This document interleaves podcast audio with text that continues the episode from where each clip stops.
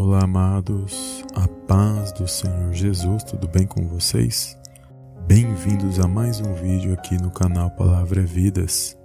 E a palavra de ânimo de hoje se encontra no livro do profeta Isaías, capítulo 26, versículo 3, que diz assim: Tu conservarás em paz aquele cuja mente está firme em ti, porque ele confia em ti. Amém, amados. Glórias a Deus. Amados, a paz que o Senhor Jesus ele nos dá não é igual à paz que o mundo nos oferece, mas é uma paz que excede todo entendimento e que só o Senhor Jesus pode nos oferecer.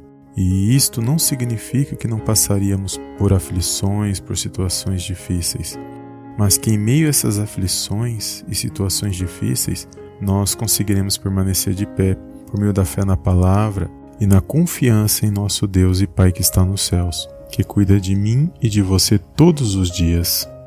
E para mim é uma grande alegria poder compartilhar esta palavra, porque o próprio Senhor Jesus disse: No mundo tereis aflições, mas tem de bom ânimo, eu venci o mundo. Porque se o Senhor Jesus venceu em a situações difíceis, foi para que eu e você, no dia de hoje, pudéssemos olhar para Ele e sermos fortalecidos e recebermos essa paz que somente Ele pode nos dar, para que nós possamos permanecer de pé na presença dEle.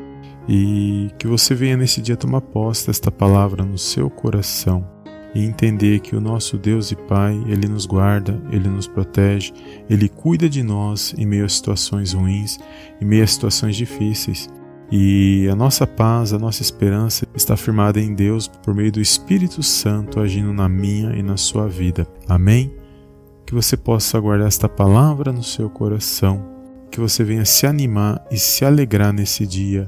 Todo mal, tudo aquilo que veio para te entristecer, seja por palavras, problemas ou situações, sejam repreendidos nesse dia de hoje, pelo poderoso nome do Senhor Jesus, e que você possa ter um dia abençoado por Deus. Amém?